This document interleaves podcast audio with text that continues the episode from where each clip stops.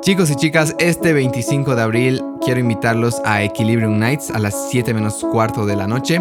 Bueno, la idea nace porque bueno, personalmente yo no soy muy de, fiestear, de ir a las discotecas y demás. Eh, es más, creo que me siento muy incómodo ahí. Y dije, para personas como yo no hay un entretenimiento alternativo, no hay algo que me divierta y me entretenga al mismo tiempo que pueda hacer en la noche. Generalmente es ir a ver una peli, comer algo, ir a, una casa. Y bueno, pues si bien esas cosas me encantan hacer, también me gustaría ser parte un poco de la, de la vida nocturna. Entonces se nos ocurrió hacer una especie de talk show en vivo que es un talk show. Alguna vez tal vez han escuchado de Jimmy Kimmel, de Graham Norton, de James Corden en Estados Unidos. Y lo que queremos hacer es juntar a tres personas que son invitados del podcast junto a mí y tener conversaciones divertidas, también tener conversaciones profundas y cosas que simplemente nos hagan bien de alguna manera. También vamos a tener una cerveza de cortesía para todas las personas que vayan y algo que me encanta y que quería hacerlo es que vamos a tener una presentación acústica en vivo de Chelo Navia, que es la voz guitarra de la reconocida banda cochabambina Oil. Entonces va a ser una noche completamente diferente, nos estamos arriesgando haciendo esto, pero sé que su apoyo eh, va a estar ahí. Sé que las personas que escuchan Equilibrium Podcast se animan a este tipo de actividades. Quizás aún no han ido al club de lectura, al club de escritura, tal vez no han ido nunca a un coche hike, quizás esto es para ustedes. Entonces, realmente me encantaría poder verlos ahí, conocerlos a las personas que no conozco aún. Y nada, tener una noche completamente diferente. El jueves creo que es un día muy, muy especial, muy, muy diferente, muy artístico. Entonces, por eso hemos decidido hacerlo jueves. Entonces, la invitación está hecha este jueves 25 de abril a las 18.45. Nos vemos en Rooftop. Si es que quieren más información, si es que quieren reservar entradas, solo tenemos 80 cupos, de los cuales 20 ya están, ya están reservados eh, pueden escribir a la página de Equilibrium Podcast o también pueden mandarnos un mensaje, ya sea a mi número, al número de Leo. 779-79097 o al 707-63111. Realmente va a ser muy importante y muy especial tenerlos ahí. Gracias.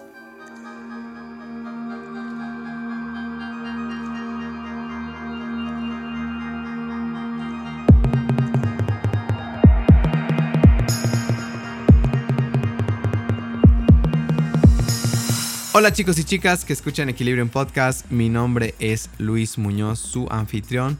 Y bueno, pues bienvenidos al episodio número 3 de la segunda temporada de Equilibrium Podcast. Si es que no han escuchado ningún otro podcast y es su primera vez acá, primero les explico. ¿Qué es un podcast? Es un programa de radio demanda donde en nuestro caso escuchas audios de conversaciones de personas que se destacan en diferentes áreas. Mi principal objetivo con esto es equilibrarlos y por eso se llama Equilibrium Podcast. ¿Qué hago? Pues busco personajes destacados en, en estas tres áreas importantísimas del equilibrio, que es mente, cuerpo, alma, o en vez de alma si quieres llamarlo arte. Eh, la idea principal es que puedas sentirte equilibrado y nutrirte de perspectivas, justamente escuchando qué hacen estas personas destacadas en las tres áreas para que tú puedas absorber un poquito de ellas y pues aplicar a tu propia vida, ya sean hábitos, perspectivas, recursos y demás. Entonces, eh, el proyecto tiene una intención completamente positiva, completamente de, de también ver las cosas del lado oscuro. O sea, no, crean que, es un podcast motivacional, eso ya para mí ya es muy trillado, no voy a intentar decirles que sí, ustedes también pueden, pero sí creo que pueden adoptar perspectivas para que su experiencia en la Tierra sea mucho más, más equilibrado, con las emociones más reguladas y demás. Y creo que quizás tal vez puedan sanar también algunas de sus heriditas porque me encanta escuchar la vulnerabilidad de las personas y creo que lo trabajamos muy bien en Equilibrium Podcast. Algunos números, eh, muy feliz de anunciar que estamos a 55 descargas de 27 mil descargas en 26 países, una locura. Y de verdad les agradezco muchísimo a las personas que comparten en sus estados, me etiquetan, me mandan mensajes para agradecerme. El otro día me mandaron un mensaje de Canadá. Yo súper agradecido. También me mandan de, otras ciudades, de Santa Cruz, de La Paz. Nosotros vivimos, bueno, yo vivo en Cochabamba. El equipo también vive en Cochabamba. Y para nosotros es un honor poder servirles, ya sea en qué lugar del mundo estén. Bueno, pues el episodio 3 de la segunda temporada es junto a María del Carmen Weiss ¿Quién es María del Carmen Weiss? María del Carmen Weiss, tres veces, es maestra certificada de yoga Iyengar, que ya les voy a explicar un poquito más de quién es Iyengar y en realidad ya les, los voy a explicar. Es una mujer serena, mística, muy sabia, muy sabia, muy amorosa también y creo que su principal, bueno, al menos para mí, es uno de sus principales rasgos que yo creo que lo ha ganado mucho por su práctica de yoga, es esta capacidad de transmitir amor a través de la enseñanza, a través de su sola presencia. Si ustedes están cerca de esta mujer, van a sentir estas cosas, se los puedo asegurar. ¿De qué hemos hablado? Primer tip, tal vez posturas para relajar el cuerpo. Creo que hemos, nos hemos mal acostumbrado a agarrar el mal hábito de sentarnos en el sacro. Eso los va a explicar bien María del Carmen. Pero creo que es súper importante entender que tu cuerpo puede dictar mucho de tu estado emocional. Hemos hablado también de su amor por la naturaleza y que tiene mucho que ver con su origen. Hemos hablado también por qué se despierta a las 4 de la mañana. Hemos hablado de su esposo judío.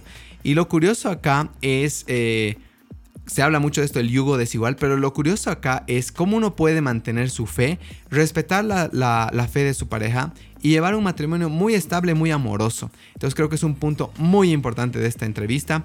Hemos hablado también de su viaje a la India tres meses sola. Eh, esto ya lo hace después de tener familia, después de tener hijos. Y creo que es muy valioso de su parte oír o hacer caso tal vez a su llamado.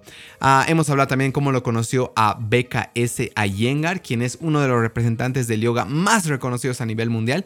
Y creo que, eh, bueno, no se los quiero contar mucho, pero creo que conocer estos personajes cuando tienes este llamado realmente te puede conectar muchísimo con tu propósito. Ella habla muy amorosamente del maestro Iyengar y creo que van a poder aprender muchísimo de ella y también de él. Es un podcast para relajarse, está lleno de temas relacionados a la práctica del yoga, del bienestar y qué cosas hacen bien al alma. Si es que eres una persona mucho más mental, mucho más eh, científica tal vez, creo que este es un episodio especialmente para ti, porque creo que eso justamente nos da equilibrio. Las cosas que normalmente no escuchamos nos dan equilibrio. No porque ahora lo vayas a tomar y aceptar en tu vida, sino porque estas cosas que comúnmente no aceptamos o no vemos qué cosas tienen, eh, nos hacen cerrar la mente. Y cuando escuchamos, no necesariamente porque nos vayamos a convertir eh, maestros de yoga o practicantes del yoga, sino cuando escuchamos, la mente se abre y algo mágico sucede entre nosotros. No le doy más vueltas con ustedes, María del Carmen Weiss. Bueno, pues profe, bienvenida al podcast. Gracias. Qué, linda, qué linda respuesta. Es la primera vez que alguien, generalmente nos dicen, ah, café, ah, leche. Pero realmente no. Nos has dado una, una pequeña clase de, de, algunas cosas básicas que el cuerpo tiene que tener, ¿no? Para funcionar bien. de hecho, yo siempre hago una pequeña investigación antes de, de entrevistar y justo me dijeron, no, ella investiga, ella aprende, ella lee y no es que, que realmente está ahí paseando por la vida, sino le gusta le gusta investigar y, y, ahorita cuando me decía que tenía nitro, ¿qué me dijo? Ni, nitrógeno, fósforo y potasio. Exacto, era como que, wow, ¿de ¿dónde sabe eso? ¿no? Entonces, gracias, profe, por esa sabiduría. bueno, para empezar el podcast siempre trato de tener preguntas que, que puedan iniciar la charla, calentar la charla, para que luego realmente podamos sentirnos mucho más cómodos, ¿no? A veces creo que, que cuando tenemos una conversación empieza más tensa y demás. Entonces, profe, quería pedirle a usted, eh, para empezar, no una pregunta, sino quería pedirle qué ejercicio pueden hacer en este instante los oyentes, pues si bien esto no es en vivo, eh, cuando escuchen las personas, ¿qué ejercicio de relajación usted ha aprendido? Uno sencillito, si nos puede decir. Uno tal vez de respiraciones, no sé, contadas. Eh, no sé, algo para que podamos comenzar la charla y nosotros también podamos hacerlo en este instante. Bueno, mira, tú, tú ves cómo comenzamos la clase de yoga, ¿verdad? O sea, em, damos unos momentos previos para que el cuerpo se prepare en una cierta postura ¿no? física, sí. donde de hecho es muy importante la posición física que, en la que ponemos el cuerpo. Nos echamos sobre, una, sobre un cojín, en una cierta altura se, se pone la cabeza, eh, separamos las rodillas, eh, los brazos están eh, estirados hacia arriba, agarrando los codos. Entonces, esa posición física con la espalda bien apoyada, digamos, en una posición recostada, le da al organismo desde ya una calma, le va dotando conforme tú te ah, echas. El cuerpo. Claro, ah. el cuerpo físico. Sí. Porque en el cuerpo físico sucede todo. Ahí está nuestra mente, están tantas cosas, tú sabes, ¿no? Sí. Entonces, em, el cuerpo físico tenemos que acomodarlo de un cierto modo para que la calma sobrevenga al organismo. Ok, ¿qué le diría a las personas que están escuchando en este instante? ¿Qué tendrían que tomar atención? Yo me imagino que es típico tener los hombros en las orejas, ¿no? Pues que en primer lugar, tal vez bajar eso. ¿Qué indicaciones más daría? Bueno, si están sentados, um, es que por eso te digo, es tan difícil, digamos, a, una, a personas que, por ejemplo, uh, tienen otro tipo de práctica física o que no hacen yoga, ¿no? En este momento, ¿qué podría decirles? Que quizás descrucen las piernas, que pongan los pies eh, separados uh, uh, al ancho de las caderas, ¿no? Y que acomoden la pelvis en una posición donde el sacro no les esté sirviendo de almohada o de almohadón. Y eso nos acostumbramos tanto. Claro, es muy mm. importante sentarse donde, eh, eh, encima de, los isquiones, en realidad, ¿no? Entonces, cuando la pelvis toma esa posición neutra, donde la cara frontal del, tronco se eleva, entonces mm, sobreviene una apertura en el tórax. El tórax se abre. Sí. Tú puedes llevar un poquito los hombros hacia atrás y el tórax se te eleva. Sí. En esa posición la, zona torácica, la cavidad torácica, adquiere un espacio. Y es justamente donde están alojados eh, órganos importantísimos, que son el corazón y los pulmones, que cuando tienen espacio físico, pueden funcionar sin tensión o, o con menor tensión. Entonces, cuando baja la tensión orgánica, física de nuestro cuerpo, la mente es más capaz de focalizar su atención en algo. ¿No? Cuando el cuerpo físico está contraído, cuando el cuerpo, físico está tenso, entonces la mente está igual. El sistema nervioso está en un estado también de tensión y de, bloqueo, porque cuando el cuerpo físico está tenso, hay bloqueos eh, en la, digamos, distribución de prana, de la energía vital. Entonces, por eso es que comenzamos la clase echados, recostados, con el tronco largo, abierto. Es una posición cómoda mm. y ahí el organismo va tomando un estado de calma, de sosiego. Y la mente puede conectarse, les digo, atiendan que la mente se conecte con el ritmo de la propia respiración y se deje llevar por ese ritmo, ¿verdad? Entonces, así estamos preparando la mente y el cuerpo físico para la práctica del yoga. Entonces, no empezamos la práctica como empezamos cuando vamos a un gimnasio, cuando vamos a otro tipo de, ejercicios físicos, donde entramos de repente y empezamos a practicar. Hay música, está el televisor prendido. Entonces, nuestros sentidos de percepción están siempre ligados hacia afuera.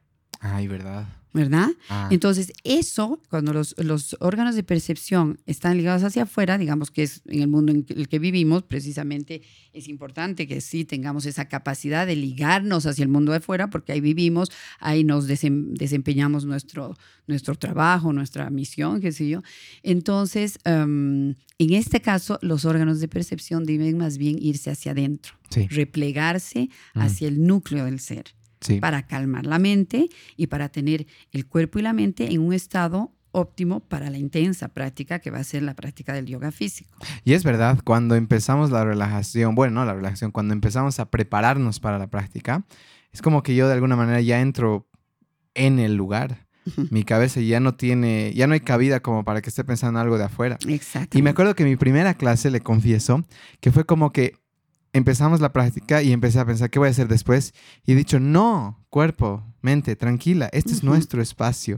Y fue increíble, fue como, oye, tienes razón. O sea, como una, una charla conmigo mismo, ¿no? Tienes razón, deja las cosas afuera y ahorita disfrutate. Y efectivamente, eso le decía antes de iniciar, profe, cuando ha viajado, yo me he sentido mal, ¿ya? y tal vez sí he generado cierta dependencia a la práctica, pero claro, seguro con el tiempo ya voy a poder eh, tal vez practicar solo, tal vez practicar en, en una plazuela, en un pasto y demás.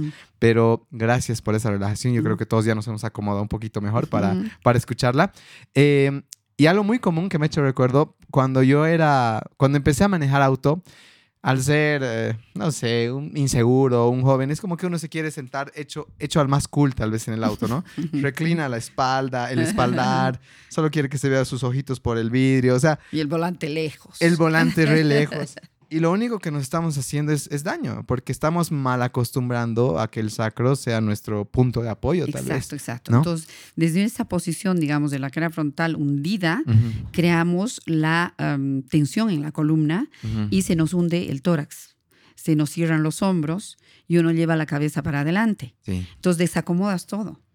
Eh, cuando desacomodas y sacas de línea a las diferentes partes de tu cuerpo, de hecho, hay gran tensión en el organismo, gran tensión.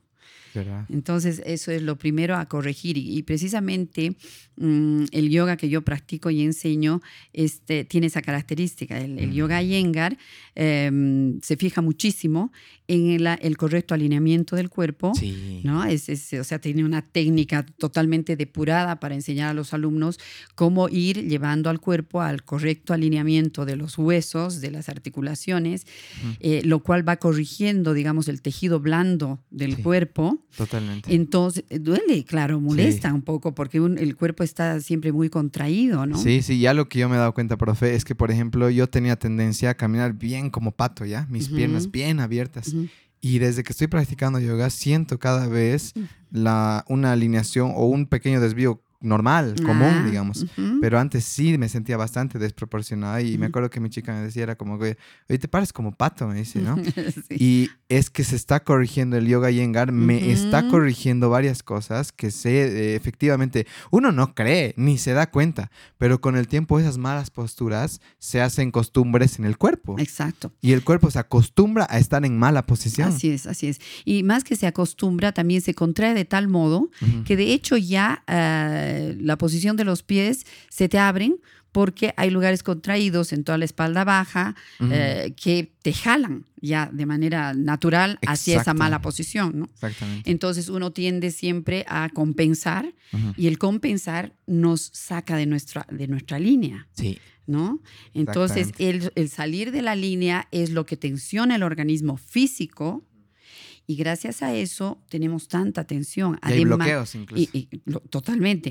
O sea, el flujo de la energía se bloquea. Entonces, lo que hacemos primero, si tú, tú notas, en la, nos paramos en la primera postura y eh, les, siempre les, eh, les em, digamos, marco mucho el poder acomodar bien desde las plantas de los pies. Exacto. Porque ahí nace, digamos, todo el buen alineamiento que vamos a ir teniendo hacia la parte de arriba. Totalmente. Puesto que los pies, digamos, y las piernas son como si fueran los, los pilares, los, las columnas de un edificio que deben sostener toda la estructura anatómica que viene encima de ellas, de, las piernas y de las columnas de un edificio, ¿te fijas? Y, nadie nos enseña esto en colegio, ¿se da cuenta? No, no, nadie, nadie, porque en realidad la verdad que el, el el acercamiento al, al, trabajo físico de Maestro Ayengar es un, un acercamiento muy revolucionario a todo lo que se viene haciendo como físico en, en, Occidente. Y te digo que también en, en, Oriente, porque en la India, cuando llegaron los ingleses y proscribieron todo lo, lo, bueno que esta cultura india tenía, que ahora los ingleses están muy detrás de todo lo que han proscrito en ese entonces, eh, en la India también. Perdieron, ya no se practicaba yoga y los, los indios, bueno, pero muchas familias sí han seguido practicando y gracias a eso de ahí ha empezado a renacer otra vez. Y Maestro Ayenga realmente ha sido un, estudioso y un científico en, cuanto a todo lo que se refiere mm, en el, eh, digamos, en, el estudio del cuerpo físico y cómo el cuerpo físico es nuestra herramienta que nosotros podemos modificar con cierta facilidad, entre comillas, porque no es tan fácil, la práctica es intensa y es, mm, digamos, hay que, hay que, hay que, digamos, eh, sufrir un poco, ¿no? Sí, sí, sí. Em, entonces, eh, en este cuerpo físico está nuestro cuerpo mental, emocional, espiritual. Entonces, ahí donde suceden estos, estos, digamos, cuerpos sutiles, que no son el físico, em, eh, podemos nosotros modificar el cuerpo físico e ir em, dando resultados positivos, de hecho, porque uno siente una liberación no solamente en el cuerpo físico, sino en la parte mental, te liberas, te liberas. Y luego como que se alinean también la parte emocional y espiritual. Entonces es como que, ah, que eh, la parte emocional y espiritual afloran en tus acciones del diario vivir cuando tú tienes ese contacto con tu ser interno gracias a una práctica de esta, de esta forma, ¿no? Digamos, porque conectas la mente con las acciones del cuerpo físico en cada postura y ese contacto te hace, digamos, brotar aquello que estaba como olvidado, ¿no? Porque la mente, digamos, si bien es tan importante la mente racional, la mente lógica, es muy importante, la parte, digamos, intelectual y demás, muy importante. Pero eso, digamos, cuando solo es eso, eh, interfiere a que la parte más profunda de uno pueda aflorar. Es verdad. ¿No? Algo que me hace pensar es tal vez para alguien que no lo esté entendiendo, porque me he dado cuenta que realmente entender estos conceptos toman tiempo. Alguien que está muy en el mundo voy a poner real entre comillas, es como que estas cosas, o irreal tal vez, es como que no, ¿qué están hablando? Esto es lo Y sí he tenido a veces personas que muy cerradas. Cuando alguien está muy cerrado, bueno, ya no voy a dar mi opinión, pero te das cuenta que ahí hay algo. Y bueno, para entenderlo tal vez para alguien que dice, ¿qué están hablando? Es como cuando el auto empieza a sonar. ¿no? El auto empieza a sonar y si tú no atiendes el motor, no atiendes eh, las llantas, no atiendes el cuerpo físico va a seguir sonando algo. Y es lo mismo con el cuerpo, nuestro cuerpo. Empieza a sonar tu mente, te empieza a abrumar y demás. Y tú dices, ¿por qué? Y no encuentras. Y de alguna manera el cuerpo físico es nuestro canal. Si lo atendemos, podemos tal vez callar esa sensación, callar ese, esa, esa, ese sentimiento de estar abrumado y demás. Y no, no, no le damos tanta importancia. O sea, yo digo, ¿cómo en el colegio no nos enseñan de posturas, del pararse bien y demás? Porque son cosas esenciales para que estemos bien incluso. Pero bueno, gracias, profe, por ese... No quiero entrar todavía al yoga, porque tengo preguntas para el yoga específicas, pero quería preguntarle una cosa eh, que, me han, que me han soplado por ahí me ha dicho, le encanta estar cerca de los árboles, le, encantaba, le encanta estar en la piscina hasta estar chuña, eh, bien boliviano eso. Ama la naturaleza en mayúsculas.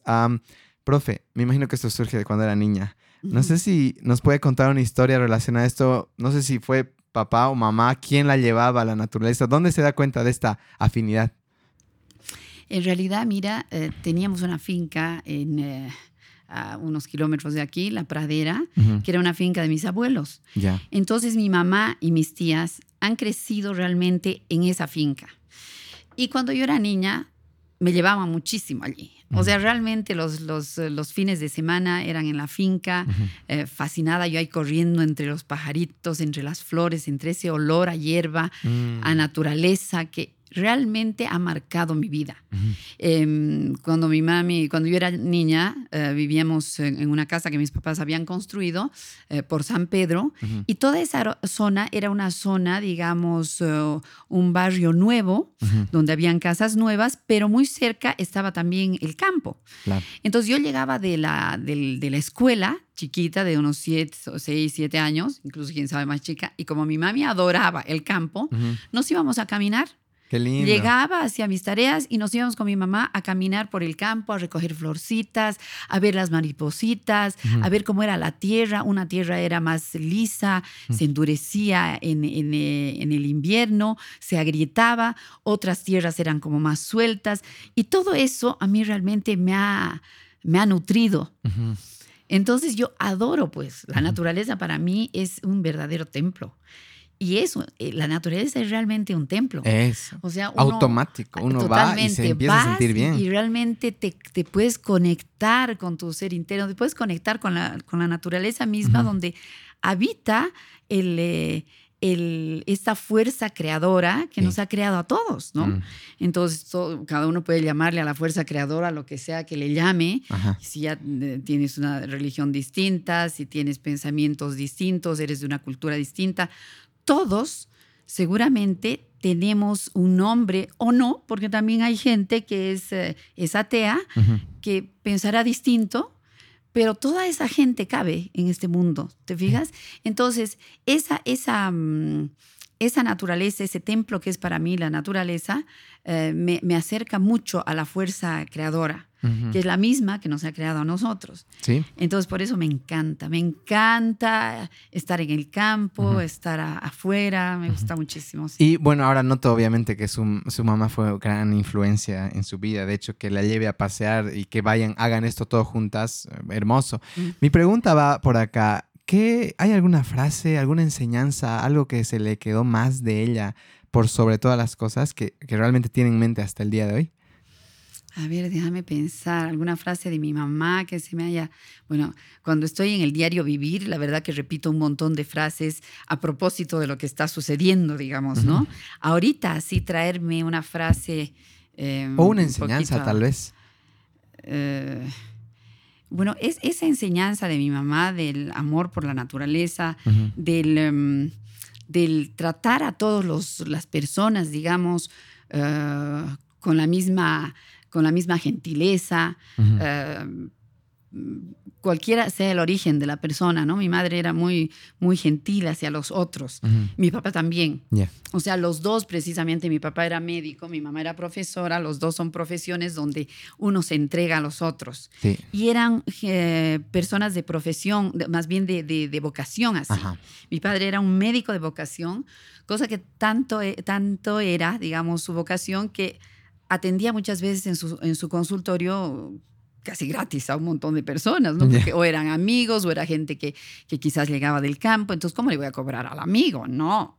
Gente que llega de, de, afuera, no, tampoco bueno, gracias a Dios trabajaba en unas empresas también como médico y, podía, digamos, eh, bancarse la vida, ¿no? Pero sí, en el consultorio prácticamente, como que mi mamá le decía a veces, no, pero ¿cómo es eso que tampoco cobres, ¿no? Si esa es tu profesión y de eso vivimos, ¿no? Pero era una persona muy entregada a los otros. Y mi mamá también, mucho, mucho. Entonces, eh, eso, digamos, de mi mamá y de mi papá, de los dos, he como mamado eso. ¿Sí? Entonces, eh, después cuando he crecido, mira, de, de, pronto que me dediqué al yoga también es una, una forma de entregar a los otros lo, mejor que, que, sabes, ¿no? sí. para, para que la gente pueda también disfrutar de aquello. y me da me, incluso me da curiosidad como médico, profesora, y de alguna manera usted sí es una sanadora. Mira, sí. Y es la verdad. ahí está su herencia, digamos. Así es. ¿No? Realmente somos esa sumita. Eh, curiosamente, mis papás igual son médicos. Mis mm. papás son médicos y me acuerdo que en un coche hike, eh, o sea, no es que mis papás siempre me han apoyado, pero hubo un punto en que, y los entiendo perfectamente, que fue como, ¿qué está haciendo? Llevando gente a la naturaleza, eh, haciendo, se compra micrófonos, es como que fue raro. Y justo hicimos un, un coche hike, un viaje a la naturaleza con personas mayores. Y de casualidad, una de mis clientes de coaching mayor fue. Y mis papás dijeron, sí, nosotros, bueno, vemos, apoyamos a Luis, a ratos no entendemos. Y ella fue como que levantó la mano y dijo, Tal vez eh, no es un médico como ustedes, pero sí, yo les puedo decir que sí es un médico del alma, dijo. Y fue como que, wow, ¿no? Y para ellos los afirmó muchísimo, pero realmente creo que esta relación, eh, entender lo que nos dejan nuestros papás, o sea, y entender también que se pueden equivocar es completamente sanador. Mi siguiente pregunta va por ahí. Eh, algo que hemos descubierto en el club de lectura, profe, ha sido súper interesante, es que generalmente nos enseñan el naces, creces, te reproduces y mueres. Y yo hemos redefinido tal vez eso en el club, hemos dicho naces, te trauman, entre comillas, eh, te enojas, los culpas a tus papás y generalmente la gente se queda ahí, ¿ya? Es como mm. que es muy típico decir, tú me mm. has hecho esto, tú, mm. porque de alguna manera ponemos mucho peso a los papás. Pero hemos redefinido con naces, te trauman, te enojas, culpas, comprendes, perdonas y rompes el ciclo. Mm. Mi pregunta va por ahí, eh, profe, ¿usted ha tenido igual este momento de, no sé, de decir, ay, ustedes, ha llegado a este punto de culpar? No sé si, o sea, no tienen que ser tan detallista, pero ¿Cómo cree que un hijo debe lidiar con estos temas de los papás, del creer que de alguna manera son los culpables, entre comillas, de lo que nos sucede? Mira, yo en realidad creo que eso no he tenido, no he tenido, porque no sé de dónde me vino un poco la idea de que uno es ah, víctima de víctimas. Y es que eso es sabiduría pura. Sí, entonces realmente em, los padres ponen en la, en la atención a sus hijos, en la, por lo menos los míos y muchos de los padres alrededor que yo he conocido, de papás de mis amigas, de, primos y demás, ponen toda su, todo su amor y toda su buena voluntad. Entonces, y es muy seguro que todos los padres, incluso yo como madre y mi esposo, ¿no? Hemos puesto lo mejor de nosotros en la educación de nuestros hijos, pero realmente la vamos a fallar. De alguna manera la vamos a hacer mal, ¿no? Y es posible que te, que, te, culpen si no tienen, digamos, la, ah, digamos, la benevolencia de pensar que también esos padres han sido víctimas de otras víctimas. o sea, nadie puede, yo creo, culpar a nadie, porque todo ser humano es, digamos, es lo que, lo, que, lo, que, ha, lo que ha recibido de, sus, de, sus, de, sus, de su entorno, ¿no? de sus padres, de sus tíos, de, del entorno mismo que le ha tocado vivir. Entonces yo realmente no he culpado, a mis padres jamás. Em, sin embargo, mm, eh, espero haberlo hecho bien con mis hijos, pero eh, es posible que también la haya fallado, ¿no? Y seguro, seguro. Precisamente al, dar tanto amor, al entregarse uno tanto a ellos, quién sabe, em, eh, uno se ha, se ha olvidado de uno mismo y ha dado más importancia, digamos, a los otros, quién sabe, tampoco hay un reconocimiento de eso. O sea, no sé, siempre uno como que la va a fallar. Y, es que, mm, ¿sabe qué, profe? Incluso le hemos, bueno, yo al menos lo he redefinido, no es que uno falla. Para mí, yo siento que es también el proceso de vivir es tan individual que es lo que a uno le toca, ¿me entiende? Es mm. como que a uno le toca tener una experiencia y que incluso nuestros progenitores son parte de nuestro despertar y no tanto en este, en este cuerpo físico. Yo siento que es parte de una etapa, no sé, alma, espíritu, lo que quieran llamar las personas, que tenemos que vivir para seguir viviendo, ¿entiendes? Entonces, ¿Por qué? ¿Por qué le he puesto esta perspectiva? Porque no siento que nadie tiene que cargar pesos que a veces cargamos. Entonces, a veces como hijos, pucha, los hijos estamos ahí, ahí pataleando y demás. Hay veces que los padres están, pucha, yo, yo le causo un gran dolor a mi, a, mi, a mi mamá y es como que ella me dice, o sea, como que realmente le ha afectado. Y yo, yo no he tenido el entendimiento de ser, de esto de víctimas de víctimas. Y ya cada día tal vez pienso y es como, pero siento que también es parte de su camino, que yo soy canal de Dios para que ella entienda ciertas cosas y ella es canal de Dios para que yo entienda ciertas cosas. Muy individualmente. Claro, y puesto que cada uno es una creación de una fuerza superior a uno, que es la fuerza creadora, que yo para, mí, como tú, lo, llamo Dios, ¿no? Entonces, eh, esa fuerza creadora que ha, sido, que ha creado una vida, de hecho, va, digamos, a, bueno, de hecho en uno existen dos fuerzas, ¿no? Existe, existe lo, malo y lo bueno. Y conforme uno va viviendo y uno va, digamos, enfrentando la vida, vas, em, digamos, agarrando o, sacando a flote a veces más uno o el otro. Sí.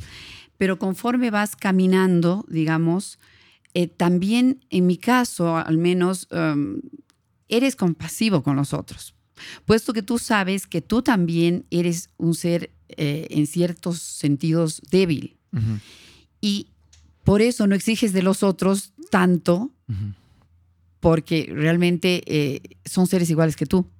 Entonces, esa compasión te hace quizás también entender que los otros han tenido lo suyo, han tenido ese, ese, mm, digamos, ese descubrir al educarte, que como tú estás descubriendo al educar a tus hijos, sería ideal, muchas veces hablamos con mi marido y decimos, no sería tan lindo haber pasado, digamos, una maestría, haber pasado por la universidad para saber cómo ser padres.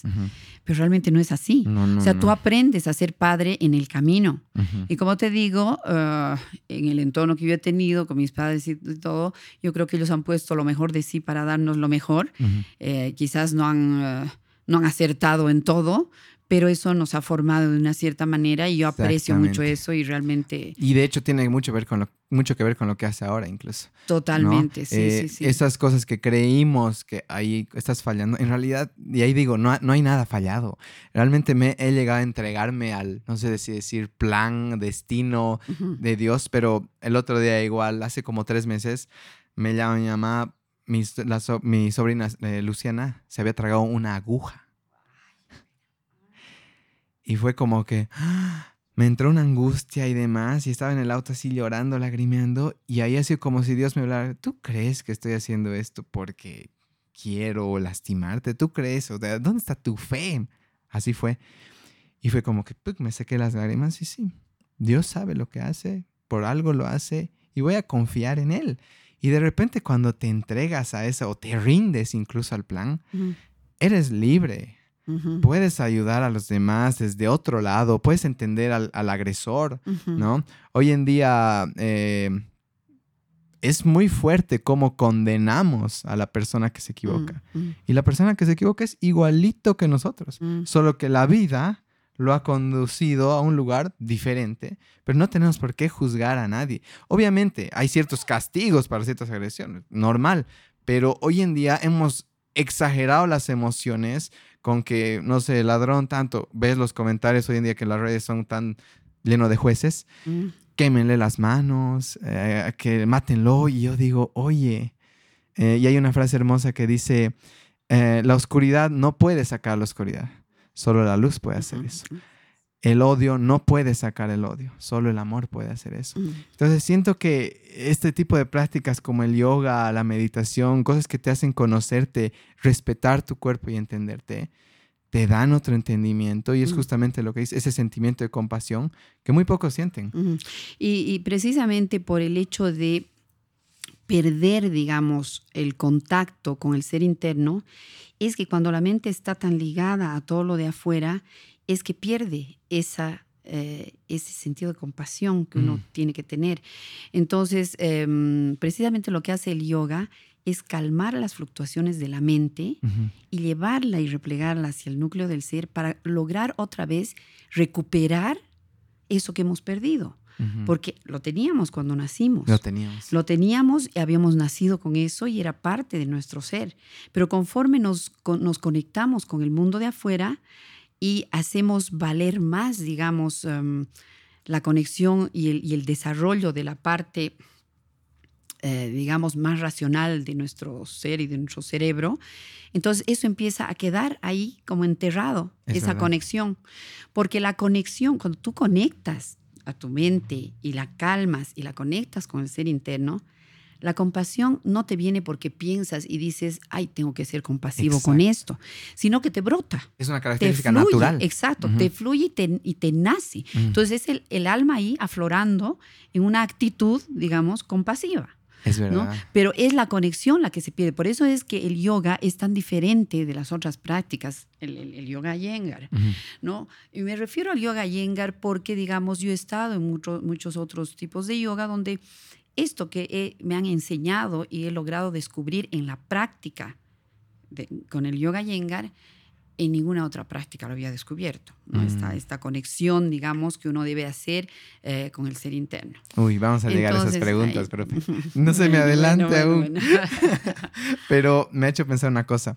Es como cuando un niño muy pequeño ve a otro llorar, es como que automáticamente está agarrado de la mano, pero está mirando al niño. Es como que esa... O lo abraza. Ajá, o lo abraza, esa compasión natural. Pero hoy en día es muy fácil pasar al lado de alguien que está destruido tal vez en el piso, en la calle, en la San Martín, y no sentimos nada, bloqueado, todo enterrado. Y creo que podemos hacerlo brotar con ese tipo de prácticas. Tengo preguntas lindas para el yoga Yengar, eh, pero quiero preguntar una cosa, ¿cómo logra despertarse a las 4 de la mañana? Y no logro, me despierto simplemente, es tan fácil. bueno, para nosotros, los que están escuchando, para mí, ¿cómo logra despertarse a las 4 de la mañana o cómo adquirió este hábito? Sabes que en realidad no ha sido nada forzado. Desde niña yo era así, o sea, dormía como gallina tempranito y despertaba temprano también. O sea que eso ha sido, digamos, una, una forma de ser mía. ¿no? ¿A qué hora se duerme más o menos? Eh, yo te digo sinceramente, yo podría estar durmiendo a las 7, 7 y media de la noche. ya. ¿Ya? Pero digo, realmente tampoco, ¿no? Eh, voy a estar un rato más y me quedo, digamos, hasta las 9, eh, 9 y media ya, pero aguantando el sueño, ya, tratando de, de, comunicarme con los otros y ya no pudiendo a esa hora, nueve, claro, ya no dando. Entonces, digamos, me acuesto nueve y media, nueve, nueve y media, y de ahí cuatro de la mañana se abren mis ojos con una tranquilidad y empiezo. Qué lindo eso. Qué lindo con una tranquilidad. Realmente no me, no me he esforzado para nada. Pero de hecho hay, hay ritmos que las personas tenemos, ¿no? Eh, y eh, las llaman alondras a las que despiertan muy temprano ah, y búhos a los otros que son, digamos, de más, tardíos y más nocturnos. Así que es también una, una tendencia. ¿Y cuál cree que es los beneficios de ser una alondra? Voy a utilizar su término. bueno, para mí, la verdad que la mejor hora, las mejores horas del día Em, son el amanecer eh, y, el, y, el, atardecer, cuando el sol se está poniendo. Eh, al amanecer, cuando el sol empieza a salir, hay una energía muy especial que yo puedo sentirla. ¿No? Entonces realmente siento esa, esa energía que no te puedo decir qué es, pero es como una, una, como, como estar totalmente plácido en esa hora del día y con una energía pues eh, total, ¿no? en, el, en, uno mismo, en el ánimo, en la parte física, en todo eso. Es realmente una, una cosa que uno siente, es más algo perceptivo, ¿no? Por eso no es tan fácil describirlo en palabras. Claro, claro. en realidad el yoga es eso, ¿no? no es tan fácil ah. describirlo en palabras como que el yoga Yengar es 99% práctica y 1% de teoría. Exacto. ¿ya? Entonces, y, la teoría que se hace prácticamente uno lo va enseñando en la práctica, ¿verdad? Entonces, em, e, e, esa, e, esa, hora del día a mí me atrae mucho. Y también la hora de la tarde, como esta, que el sol se está ah, poniendo, que si tú sales un poquito fuera de la ciudad, de hecho en la ciudad, en, los parques, se siente también una energía totalmente distinta. Sí, sí, es una frescura. es, Sí, es como una, un, es plácida la hora. Es Realmente verdad. es como lo mismo que sucede en el amanecer. En el amanecer. Te con, estás conectado. No es que te conectas, no es que dices ahora me voy a ir a conectar. Claro, claro. Es que simplemente estás conectado. ¿Y tiene alguna rutina, profe, al, levantarse? A levantarme por, por épocas, ¿sabes? Ah, por épocas. Eh, algunas épocas, digamos, um, practico así, que me levanto, yoga, un, un, buen tiempo, una hora, una hora y media. Y hay épocas en que se me da por estudiar mucho a esa hora. A estudiar. Sí, porque a esa hora yo capto mucho todo. O sea, realmente todo me entra y se queda, ¿no? no, no sucede eso mismo a otra hora del día. Ya. Entonces, realmente las horas de la mañana, como que en, la época de, de, colegio, de universidad, cuando tenía que estudiar para alguna, algún examen o estudiar, ¿no? Siempre ponía el despertador temprano en la mañana, cosa que ni me servía el despertador porque yo despertaba ya, de hecho, ¿no? Pero tenía que ser temprano en la mañana. En cambio, habían amigas que decían, no, mejor en la noche. O sea, yo me quedo hasta las 12, una de la mañana estudiando sin, sin acostarme, pero en la mañana levantarme por nada, ¿no? En cambio, yo era al revés. Así que esa, eso es como algo muy, muy, muy, muy personal. No, y hay algo místico en eso, porque eh, de hecho estaba escuchando un podcast hace rato antes de la entrevista y era con un escritor, Neil Gaiman, que es buenísimo, y hablaba de que la tendencia de los escritores es escribir o muy temprano en la madrugada, en la mañana, o muy tarde en la noche. Mm. Entonces, de hecho, hay algo ahí en esos extremos que debe generar cierta energía de, no sé, de capacidad, creatividad, comprensión tal vez, y que curiosamente tendemos a irnos a la noche, ¿no? No tendemos a irnos tanto a la madrugada. Y incluso siento que la cultura popular ha hecho este alejamiento. Ay, despertarse eh, temprano, ay, qué pesado. O decir, eh, no, yo duermo hasta las 10, 11 de la mañana. Y es como que lo hemos vuelto no popular, un espacio energético muy fuerte. Claro. Y me hace pensar de que quiero ahora levantarme, no a las 4, pero tal vez a las, a las seis y media. para empezar. Gracias, profe, por eso está buenísimo. mire, yo quisiera que me cuente eh, cómo conoció a, su esposo. Ya, me encantan las historias de amor. Y algo curioso que, que, he averiguado, igual que me han dado el dato, ya le voy a decir quiénes son mis informantes, que ya se debe estar imaginando, es que su esposo es judío. ¿No? Entonces, mi primera pregunta es cómo lo conoció y cómo uno puede mantener la fe, su fe y respetar la fe de su pareja. Porque me acuerdo que en una época de mi vida conocí una chica que me decía, no, es que somos yugo desigual. Y era como que yo, ok, ¿qué significa eso? ¿no? En el momento no lo sabía. Y fue como que muy pesado para ella y, lo respeto y lo entiendo, pero ahora me da la curiosidad, una pareja tan bonita, porque veo las fotos y hay tantos, veo dos niños enamorados y me gusta mucho eso. ¿Cómo se han conocido y cómo manejan esta otra parte del, de las creencias? Bueno, mira, nos hemos conocido en un grupo que había cuando éramos, qué sé yo, 14, 15 años yo, y Tomía debió estar un año, dos años más que yo. Ya. Em, y un grupo de, jóvenes, de, amigos de los papás, o sea, nuestros ah, papás eran, amigos. Entonces, ahí nos conocimos muy, muy chicos, digamos, ¿no? Y después, eh, cuando ya yo terminé el colegio, me fui a estudiar a, a Chile y Tommy se fue a estudiar a la Argentina, no, a Alemania, Alemania. Entonces ahí nos separamos y ya listo, no nos vimos más por muchos años. Y después eh, de unos años, em, yo volví de vacaciones aquí a Cochabamba, eh, cuando estaba estudiando, después de estudiar en Chile, estudié en la Argentina, volví de la Argentina y lo volví a ver. A Tommy era la época más o menos de diciembre, enero, cuando uno vuelve a la, a la casa, ¿no? De vacaciones. Y él ya, se ya había vuelto de Alemania, de haber terminado sus estudios allá. Y nos encontramos en el matrimonio de un amigo, de unos amigos. Y ahí nos pusimos a bailar y, y, nos contamos que había sido de nosotros en todo ese tiempo que no nos habíamos visto. Antes éramos simplemente conocidos de grupo, ¿ya? Eh, pero esta vez, bueno, empezamos a charlar y qué sé yo, y toda la noche estuvimos juntos. y Algo estaba pasando. Sí, sí, toda la noche estuvimos juntos. Y después de esa noche, eso fue un sábado, y digamos lunes, martes, me llama Tommy y me dice, ¿qué tal? ¿Qué sé yo? Y me invita a algo, no me acuerdo a qué. Me invitó a salir. Eh, yo en ese entonces no estaba de, de, chica, digamos, de, un, de, otra persona, pero estaba saliendo con otra persona. Y le dije, sí, sí, vamos. Entonces eh, salimos y de hecho ya Tommy me empezó a interesar. Ya. Eh, lo despedí, despedí al otro amigo. lo sentimos, amigos, si está escuchando.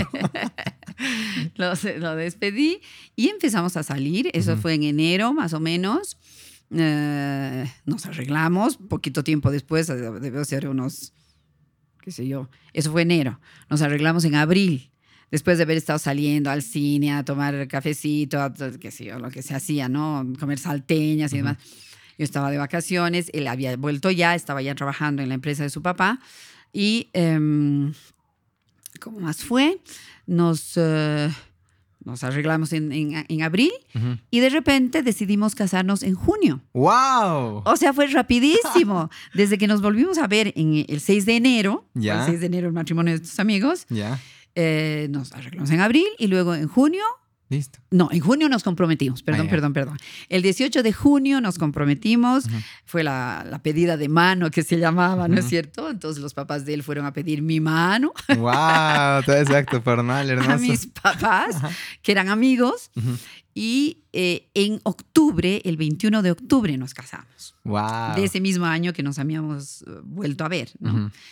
Y la verdad que este asunto de la religión para mí nunca fue un grave problema. Ya. De hecho, fue algo que lo pensamos, incluso mis papás, personas muy, muy católicas, eh, de tradición católica los dos. Em, sin embargo, de mente muy abierta. O sea, realmente mis papás, además, muy admiradores del pueblo judío, los dos, los dos. Realmente admiraban a esa gente. Punto para el Tommy. Eh, sí, sí, sí, sí. No, mis papás eran realmente admiradores del pueblo judío. Ah, eran gente que, que- que leía mucho y que realmente sabía lo que este pueblo era, digamos, ¿no? Entonces, em, eh, contentos mis papás de que realmente yo me, yo me pueda casar con Tommy. Y mm, de hecho, jamás ni Tommy ni yo eh, intentamos siquiera pedirle el uno al otro el que cambiarnos de religión. Ni él me pidió convertirme al judaísmo, ni yo osé, digo yo osé porque hubiera sido una osadía mía, pedirle que se convierta al catolicismo. Ujú. O sea, de hecho yo tengo una forma de pensar que es de que creo que, que, que- que la fuerza creadora nos pone en el lugar que tenemos que estar, Sí. con la religión que tenemos que tener, con los padres que tenemos que tener, con la, en la cultura donde debemos Mm. crecer. Entonces, cambiar eso que me ha sido dado por alguien que yo no he pedido, o sea, yo digamos, no he dicho yo quiero esta religión, yo no he escogido eso. A mí Sí. me ha sido dado con mi nacimiento soy católica.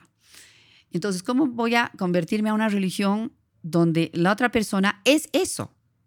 Y jamás te voy a pedir, cámbiate a mi religión, tampoco, porque lo mismo, él ha nacido en una cultura, en una familia donde ellos eran judíos. Y a través, y, y- y digamos, ¿qué tenemos en común? Que los dos creemos en Dios. Entonces, ¿qué más cambios queríamos hacer? Ninguno. Wow. Además, la religión católica se basa en el Antiguo, An- Antiguo Testamento, entonces tampoco está tan desencajado, digamos, ¿no? De, de lo que puede uno seguir siendo. Entonces, eso para ninguna de las familias, pero hay que, hay que recalcar que de hecho mis suegros también eran gente de mente muy amplia, como mis papás. Wow. Porque eso no suele pasar No, en no. muchos casos de personas judías que prefieren, digamos, que sus hijos se casen con gente judía también, Claro. lo cual también está bien, Exacto. ¿verdad? Se respeta. Entonces ellos eh, de mente muy amplia, feliz con, con, con, la unión esta y mis papás también, así que realmente eso no, no, ha sido mayor problema. No, y es que esto a mí para mí me confirma de que realmente venimos con ciertas cosas, sí, ¿no? Sí, sí. O sea, venir con esta apertura y que curiosamente padres de ambas partes con esta apertura y que los dos vengan con esta apertura y no se intenten eh, transformar o cambiar o mm. jalar al otro lado, pues ahí se da el amor. Sí, en el respeto. me encantas como eres. Exacto. No tengo por qué cambiarte en este sentido. Y si no, pues me cambio de pareja. Exacto. Pero hoy en día siento que muchas relaciones fracasan incluso porque te voy a moldear. Y eso es como que es eh, irrumpir a alguien, es eh, jugar con la estructura de alguien mm. y con la libertad de alguien. Así es. Y eso es completamente fuerte. Gracias, profe, por esa historia de amor. Ahora voy a pasar al yoga, ya toca. Ah, pero antes, sí, antes decir esta frase que me han dicho mis informantes. Ella siempre me ha enseñado a tener mucha fe. Obviamente, Gabriela. Gabriela, que no le gusta. Ga. Gaby, no, no, se va a enojar. Ga y Adri, que han sido mis informantes, gracias a las dos. Y Aquí voy a partir en esta impresionante historia que seguro la vamos a disfrutar muchísimo. Viaje a la India, tres meses sola. mi pregunta es, ¿qué estaba sucediendo en su vida? ¿Cómo alguien toma esta decisión? Que no sé si ha leído este libro Comer, Rezar, Amar, que lo ha vuelto muy popular, el, famoso viaje a la India, que me parece algo que algún rato igual quisiera hacer. Pero me gustaría más, ahora que esto esté frente a mí, ¿qué estaba pasando? ¿Cómo uno decide? Eh, hacer este cambio? ¿Cómo descubre el yoga tal vez? Me imagino que eso es lo que detona el viaje. Quiero la historia, que yo no sé. Sí, bueno, de hecho yo comencé con el yoga em, muy chica también, a, esa, a la edad más o menos de 13, 14 años. No sé de dónde llegó a mí, seguramente de mi papá, un libro eh, con hojas de estas antiguas de, papel sábana, donde mostraban posturas de yoga, ¿no? Y de repente empecé a hacer en la casa en una vacación unas posturas así muy incipientes, digamos, ¿no? Un señor mayor haciendo unas posturas de yoga y yo empecé a hacer y empecé a leer que esto, esta forma de practicar le daba a uno mucho equilibrio y bueno, eso me, empezó a interesar. Y mm, incluso en ese entonces comencé también a ser vegetariana. Ah, mi mamá... ¿Qué edad tenía más o menos? 14, 15 años, ah, más o menos, ¿no? Entonces mi mamá empezó a hacerme vegetariana, pero la pobre no sabía qué hacer para que yo pueda pueda realmente alimentarme bien de vegetariana. Y corto tiempo después dejé, dejé el, entusiasmo de ser vegetariana y también ya dejé el, yoga, ¿ya? Dejé ese yoga que apenas estaba haciendo. Pero quedó, digamos, esa semillita de que, de que era, había este tipo de práctica. Entonces, ya después entré a otro tipo de ejercicios. Siempre me ha gustado hacer ejercicios con el cuerpo. Yo he sido nadadora, he sido campeona de natación. Me ha encantado poder, eh, sí, hacer ejercicio físico. Entonces, em, habían otros ejercicios que empezaron a salir. Y, empecé a ir yo, digamos, eh, había uno canadiana, que era una forma de hacer ejercicio con música, recién llegó, canadiana, sí, llegó, la, llegó la, el, ejercicio con música, después eh, steps, mm. Mm, después aeróbicos, bueno, un montón que el Taibo se puso de moda un tiempo. Ah, no, eso no he hecho nunca. Ah, no he ido hacia la China. Em, y entonces, bueno, me empezó a interesar todo eso y empecé a hacer todo esto. Cuando resulta que cuando yo estaba estudiando en, en, el, en Chile, eh, un día iba a llegar tarde a clases y empecé a correr, correr, correr para llegar a tiempo. Y llego a la clase, me siento en el, en el, en el pupitre donde, en la clase y de repente mi rodilla izquierda, eh, la, rótula se gira de un lado a otro, así suelta, un dolor que casi me muero. Así de la nada. Yo nunca tenía problemas de rodilla, nada, pero esa carrera Ah. hizo de que yo, mm, de alguna manera, digamos, tuviera esta, este episodio tan, tan terrible que me causó, digamos, una cojera de unos, unas semanas. Y después de eso, mm, empecé, eh, cuando ya llegué aquí a Bolivia, me vieron la rodilla y vieron los médicos que había que operar. Entonces, eh, me operaron la rodilla en el Brasil. Me pusieron, digamos, tenía una rotura alta y lateralizada y me la pusieron en su lugar. Y bueno, muy bien, mi rodilla perfecto. Pero cuando yo volví a Bolivia, esto hizo, fui al Brasil porque tengo un primo allá, un, un, traumatólogo muy bueno eh, en Bahía, que fue el que, el que, digamos, hizo la, la cirugía. Y él me dijo, te tienes que quedar por lo menos un mes para una buena fisioterapia. Yo no sé cómo es la fisioterapia allá en Bolivia, pero ah, aquí la conozco y necesito que aquí te hagan bien controlada y que realmente mm, eh, gran parte del éxito de la cirugía depende mm. de una buena fisioterapia. Entonces me hicieron una buena fisioterapia un mes entero y realmente mi rodilla cero kilómetros. Wow. Pero me advirtieron los médicos y me dijeron, si es que no cuidas tu otra rodilla, va a pasarle lo mismo, en un tiempito más, lo mismo. Entonces ahí fue que yo digo, ¿y ahora qué ejercicio hago? Empecé a ir a steps y a este tipo de ejercicios y decía, no, esto creo que me va a arruinar más la, la rodilla, no me, no, tenía una sensación de que no estaba haciendo algo bien con mi rodilla, ¿no? algo, algo funcionaba mal en, esa, en ese tipo de ejercicio que yo opté por, por um, practicar. Entonces me acordé del librito de yoga, ya el libro no, ya no estaba más alrededor, y empecé a indagar un poco los lugares de yoga que habían aquí en Bolivia, en Cochabamba. Y había unos ciertos centros donde empecé a asistir a clases de yoga. Pero también noté y decía, no, no sé, algo pasa con esto, que no es, no es, no, no encuentro realmente una una comodidad en lo que estoy haciendo, ¿no? Faltaba y faltaba algo que, no estaba bien. Entonces empecé a buscar, a buscar y encuentro de repente un maestro que llegaba al, al Perú, a, Lima, una vez al año, durante tres semanas, y dije, este señor que llega de la India debe ser, digamos, quién sabe, alguien que me va a poder enseñar más de lo que yo hago de yoga aquí, aquí ¿no? en Cochabamba. Entonces fui al seminario que él estaba dando ese año, no me acuerdo qué año era, fui las tres semanas y realmente ahí encontré en el yoga lo máximo. O sea, ahí dije, realmente esto es lo que es el yoga del cual yo había pensado que era, ¿no? Una totalidad de, digamos, de, de, unirte enteramente de una manera totalmente mm, orgánica. a a tu ser. Ese maestro era Yengar. no, ese maestro era Arun. Ah, Arun es un maestro que vive en, eh, en em, ahorita me acuerdo, bueno, vive al sur de la India, muy cerca de, de donde vive Maestro Yengar, pero es un discípulo directo ah, de Maestro Yengar. Discípulo ah, directo del Maestro Yengar. lo ama a Maestro Yengar. Entonces realmente transmitía las enseñanzas del maestro pero realmente de una manera fantástica, ¿no?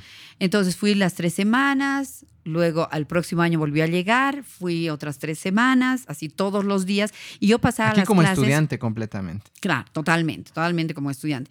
Y yo pasaba las clases, él me permitía, porque yo le decía, en Bolivia no, no, no hago yoga, es, totalmente diferente el yoga que se hace allá, entonces me permitía ir a, a las tres clases que había en el día, porque él daba en la mañana, daba en la tarde y daba en la noche. Me dice, esto no se permite, esto no debería ser. Pero ya que tú me pides así para ir aprendiendo, digamos, esto que yo enseño, entonces ya, vente las tres, eh, las tres, eh, digamos, los tres periodos, en la mañana, en la tarde y en la noche. Entonces pasaba, digamos, eh, como, como haber pasado tres... tres veces, ¿no? Digamos, tres semanas por tres. ¿ya? Entonces realmente aprendí mucho, muchísimo. Y de ahí que fui notando una fuerza increíble, mi rodilla estaba perfecta, la otra también, como que nunca me operaron de la, de la otra rodilla, que era lo que me habían eh, pronosticado mis, eh, mis médicos. Y al final logré vencer esa debilidad en la otra rodilla también a través del yoga Iyengar. Me hizo tanto bien este yoga que dije, no, esto yo tengo que enseñar. O sea, no puede ser que yo me lo quede y yo nomás practique. llega un momento en que tú realmente eh, tiene la necesidad de, enseñar a los otros algo que te está haciendo también. Y entonces dije, ¿y ahora qué hago? ¿Cómo hago? Pregunté a maestro Arun y lo invité a venir a Cochabamba. Entonces llegó él, nos vinimos una vez que yo fui al Perú, nos vinimos juntos. Mi hijo Philip me hizo la, la organización del seminario, este que iba a darse un fin de semana. Eh, vino gente de La Paz, vino gente de Santa Cruz, eh, éramos como unas 30 personas y eh, Maestro Arun dio las clases ahí, un, seminario de fin de semana y se dio cuenta del tipo de prácticas que se hacía. Y me dice, mira, realmente tú ahora, después de los cuatro años, ya pasé con él clases así, tres semanas, tres semanas, tres semanas, después de este tiempo que has pasado clases conmigo, de hecho, estás en posibilidad de enseñar a todas estas personas que se interesan en el yoga y que están haciendo una cosa realmente que, que, dista mucho de, de lo que tendría que hacerse como una, como una ciencia, ¿no? El yoga siempre se ha, sido tomado antes más como una afición, como un hobby, y no como la ciencia que es. Entonces, eh, eh, gracias a que él, digamos, me dio un cierto permiso para dar las clases, había un, lugarcito, alquilé un lugar, una sala chiquitita, y ahí comencé a dar las clases. ¡Wow! ¡Qué lindo! Claro, pero de ahí yo me quería formar como profesora. Y maestro Arun no forma profesores. ¿ya? Él es un maestro que da simplemente seminarios, talleres, da las clases, pero no forma profesores. Aquí ya había Adri, aquí ya había Ga. Aquí ya habían las dos. sí, sí, sí, ya había mis cuatro. Para en contexto. Sí, sí. Entonces, em, busqué eh, a ver quién me podría formar. Aquí en, eh, Sudamérica no había nadie.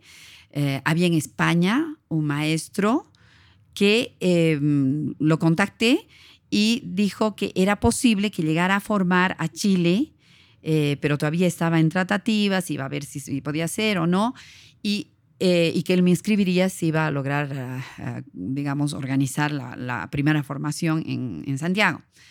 Entonces me escribió y me dijo, sí, te cuento que voy a ir a Santiago, quisiera ver tu práctica, quisiera ver si realmente calificas para poder eh, entrar, digamos, a los cursos de formación, porque los cursos de formación del yoga y Engar son realmente rigurosos, muy, muy, muy, muy, exigentes, muy exigentes, muy rigurosos. Entonces, em, fui pues a Santiago para que él me evaluara un poco en mi práctica, cosa que hacía, digamos, eh, sola acá, después de las clases que tomaba con el maestro Ayrún en, Lima. Y eh, califiqué para poder ser eh, formada. Ay, fascinada yo, fascinada, realmente sí. Entonces empecé a formarme y comenzó la formación que era dos veces al año durante un mes, un mes y medio que teníamos que estar en, en Santiago para la formación. Y ahí comencé ya a realmente formarme, porque formarse es, eh, digamos, en la práctica de uno es donde te forman, ¿no? O sea, tú no puedes enseñar yoga yengar si tú no eres un fiel practicante e intenso practicante del método. Claro. Entonces, no es para nada teoría, digamos, libros, de aprenderte libros y teorías, para nada. O sea, todo lo que aprendes es en la práctica y toda la teoría que dices es gracias al momento de práctica que, aprendes, ¿no? Entonces ahí fue que me formé y logré la, certificación, ya ahí pues feliz de la vida de poder, eh, digamos, tener un método, un sistema tan fantástico para poder enseñar y aquí en Cochabamba estoy, estoy realmente, hay gente que ya está apreciando la diferencia y está dándose cuenta de que realmente es un, un sistema maravilloso, ¿no? Wow, ¿y la India? Mm. ¿Dónde llega? Uy, ah, y la India. bueno, ahí que después de la formación, después de recibir el, eh, la certificación, uno te sugieren los maestros, ¿no? Ir a conocer al maestro Ayengar, ir al instituto, porque realmente esa experiencia es parte de la formación. Entonces, eh, para entrar al instituto, tú tienes que eh, también em, ser presentado por tu maestro, ah, que es un maestro directo del, del Instituto Ayengar, y eh, José María Vigar, que es el maestro que a mí me ha formado, el español. es español, sí. Em, él presentó mi solicitud el año, te voy a decir, presentó el, a fines del año 2011 y me dieron eh, el, cupo para el año enero de 2014. Ah, es recién. Sí, sí, sí, 2014 que estaba allá. Entonces, eh, uno de mis hijos siempre me decía, mami, irías antes, porque Maestro Yangar ya está mayor, ya está viejito, pasaba los 90 años, pasaba los 90 años, eh, pero tienes que conocerlo. Y yo le decía, no, hijito, a su tiempo va a ser. tengo, Claro, tengo la fecha para primero de enero de 2014 y ahí voy a ir. Y pues me fui a fines de, diciembre de 2013, me fui a la India. No, y realmente el llegar al instituto, el llegar a, la India, fue, o sea, una cosa indescriptible, ¿no? Esa, esa energía que uno siente. Bueno, también uno se va preparando porque es algo que es un sueño desde el alma que quieres, ¿no? Mm, estás practicando, claro, estás practicando una una ciencia que viene de esas tierras, ir a conocer y pisar suelo en esas tierras es realmente mucho calibre, ¿no? Ah. Entonces cuando llegué y pisé suelo en la India no podía yo creer. Además me fui sola. Claro, me iba a encontrar allá con amigas que estaban yendo de, chilenas, ¿no? Con las que yo me había formado. Yo sabía que no iba a estar sola, digamos, ¿no? Pero además hay tanta gente que va y que realmente al practicar contigo se convierten en prácticamente tus hermanos, ¿no? Entonces eh, llegué y al día siguiente que llegué, ah, me decidí ir al instituto. O sea, te alojan en casas vecinas al instituto. yo vivía a, una cuadra del instituto. Y cuando ya llegó la hora en que yo sabía que el instituto estaba abierto, ya fui así, ¿no? O sea, realmente temblando de la emoción. Eh, fui, entró al instituto y digo, ay, no, cuando lo vea maestra Yenge, yo creo que me voy a desmayar. Como fanática. sí. Entonces camino hacia la sala grande, al Big Hall, que le llaman, es donde se practica, es el, el, lugar más grande en el instituto donde se practica, como ciento y pico personas eh, practican ahí. Y estaba vacío porque llegué a una hora donde estaba, ya, ya pasaron las clases. Yo empezaba mis clases recién el primero de enero. Esto debió ser el 28, eh, digamos. Ya. 27 eh, llegué, 28 ha sido esto. Entonces entro y él estaba practicando con su nieta. Guay. Lo veo así contra la luz. Yo estaba oscuro el, el, lugar donde él se veía, pero yo veía su silueta y veía a la nieta. Yo ya sabía, ya había leído mucho sobre él. o sea, yo sabía todo. Estaba viendo lo que, lo que ya sabía. ¿no? Entonces lo vi a él y realmente mi corazón empezó tanto a latir. Y estaba terminando su práctica a las 12 del día él, ¿no? Entonces terminó la práctica, eh, se paró y yo lo miraba, lo miraba, lo miraba así de lejitos de la puerta y su nieta lo, lo llevó, lo acompañó a salir, me miró y me hizo una venia y, yo le hice una venia, me, me, le hice una venia así, muy ¿no? emotiva y, y, bueno, se fue, salió y ya, digamos, a los dos días de eso, el primero yo comenzaba las clases. Con él. Las oh. clases ya a la edad de que, él ah, tenía, las clases ya no daba él directamente, pero él estaba eh, toda la mañana en el, en, la, en el salón haciendo su propia práctica ahí a un ladito, digamos, ¿no? Entonces yo me iba siempre temprano para ubicarme muy cerca de él. Entonces yo estaba ahícito de él. Em, y ahí sus, sus ayudantes le ayudaban a poner props para, para que él haga su práctica. A sus noventa y tantos. 96, 95. 95. y casi al cumplir los 96 ha fallecido.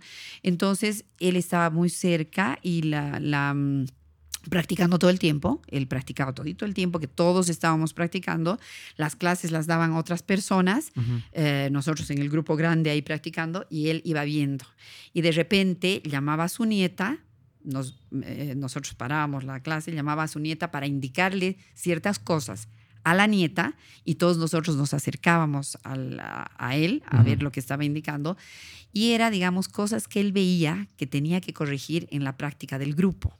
Ah, del grupo. Sí, entonces iba ah, explicando en la nieta todo aquello que él veía que debía corregirse. ¿Y la nieta en inglés les decía? Eh, no, él, él hablaba inglés. Él ah, hablaba, ah, él le decía. Él le decía en inglés, sí.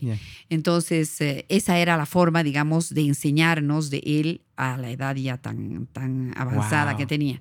Pero los maestros, digamos, que enseñan en el instituto son maestros realmente fabulosos, ¿no? O sea, son, son formados por él, por la hija que acaba de fallecer también este año ha fallecido, Gita, que ya estaba bastante mayor, y Prashant, que es el otro hijo, y la nieta, que ahora es la que prácticamente está siguiendo el legado de su abuelo. ¿Ella dirige el instituto? Eh, dirige el instituto todavía el tío, ah, Prashant que es el, hijo, ¿no? El hijo menor del maestro Iyengar, pero ella es, digamos, la cabeza en cuanto a la práctica y en cuanto a todo lo que se, se va haciendo en el instituto. ¡Wow! ¡Qué historia! ¡Qué historia más linda! Y además, lo lindo también es que en el instituto, bueno, uno se va haciendo de, de, amigos, porque todo el mundo está tan interesado en lo mismo, ¿verdad? Eh, que mm, eh, se hace pues una camaradería, ¿no? Con la gente que practica y prácticamente es una hermandad hermosa. Que la debe tener hasta el día de Sí, pero tengo montones de amigos. Qué lindo. Profe, hay algo de curiosidad que me da el maestro Yengar y es que investigando un poco sobre él, también hablan de como que el, el yoga Ayengar pronuncia, ¿no? Yo digo Yengar porque como leo. Se pronuncia Ayengar porque, claro, en la India tienen tanto, digamos, la tradición inglesa, ¿no? Ah, Entonces, hay Ayengar. Entonces se escribe Iyengar, pero se pronuncia Ayengar. Ellos, la familia Ayengar, lo pronuncia Ayengar. Ayengar. Pero sé que en México y quizás en algunas partes donde se habla español, pronuncian como Iyengar.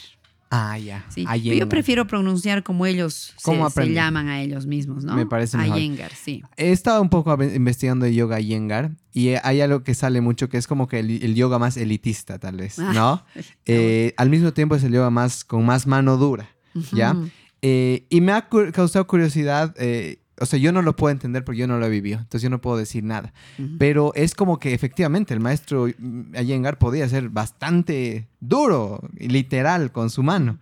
Eh, ¿cómo, ¿Cómo lo explica a usted que lo ha vivido? Sin tener que decir, oye, ¿qué le pasa, no? Claro, bueno, a esta edad Maestro Ayengar ya no estaba así, ¿no? Ya estaba viejito, tenía 95 años, pero en sus juventudes, digamos, ha sido un maestro muy, muy severo, muy severo. y él explicaba y decía, realmente los cuerpos ah, que yo enseño, decía, ¿no? Y los cuerpos de, la gente son cuerpos que están en un estado tamásico, en un estado, digamos, de mucha inercia y de mucha pesadez. Y la mente está en lo mismo cuando, cuando está el cuerpo así. ¿no? Entonces, él decía, un grito mío despierta al cuerpo y despierta esa mente.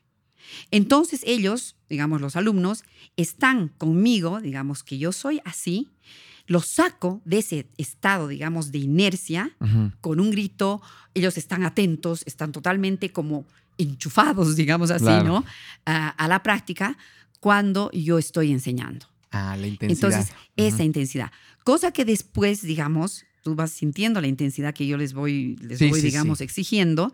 Es intenso, es muy intenso, cosa que hay un cierto momento en que uno tiene que deshacer la postura.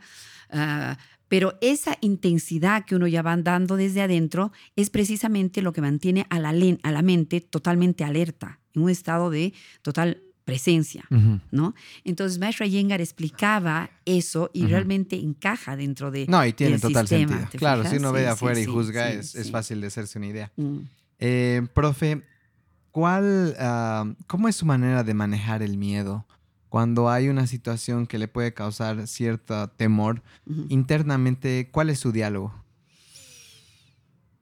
Eh, sí, mm, de hecho hay situaciones que alguna vez me han causado mucho temor pero como que me entrego, me entrego a mí misma, digamos, ¿no?